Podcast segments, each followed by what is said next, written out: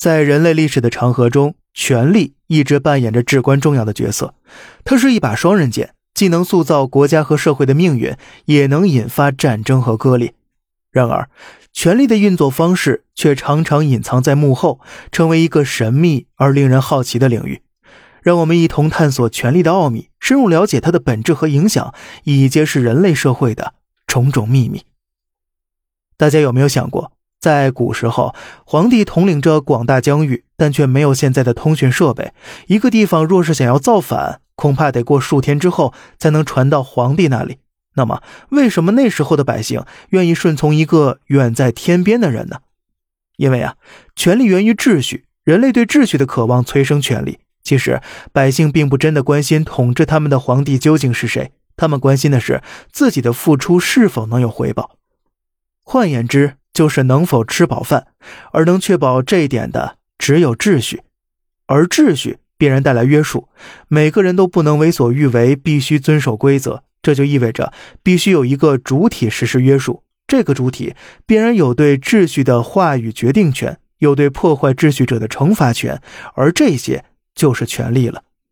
所以，权力很大时候跟秩序是共生的，没有权力也就没有秩序。原始社会是最自由、最平等的，也是最无秩序的。百姓拥戴的并非某个皇帝，而是秩序。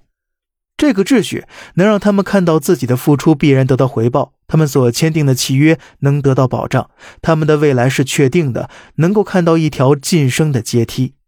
当你在这个秩序下付出且获得回报时，不管从感情上还是实质行动上，都是在巩固秩序，也就是在巩固权力。所以，皇权只不过是秩序的影子罢了。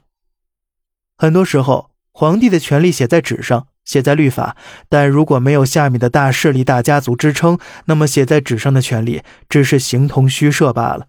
皇帝可以随意处死一个草民，因为这不会对各大势力或家族的利益有影响。但是如果颁一个动到他们奶酪的圣旨，那就是另外一回事了。古代律法在很大情况下是用来约束百姓的，而那些站在金字塔顶端的大势力或者大家族是不受律法约束的，他们还是遵循丛林法则那一套，谁的拳头大谁就有理。